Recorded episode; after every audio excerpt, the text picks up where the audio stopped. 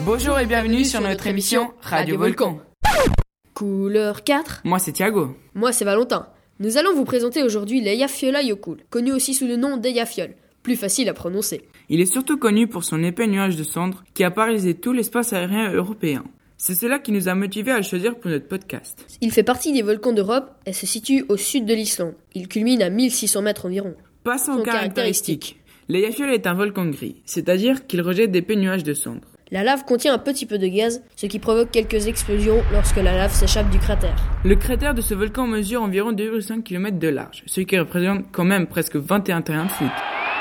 Voici maintenant l'histoire Histoire du, du volcan. Jusqu'à maintenant, il y eut quatre éruptions. La première autour de 550, La deuxième en 1612 qui a duré 3 jours. la troisième qui a duré plus d'un an, de 1821 à 1823, La quatrième, la fameuse quatrième éruption qui a paralysé l'espace aérien européen pendant 45 jours.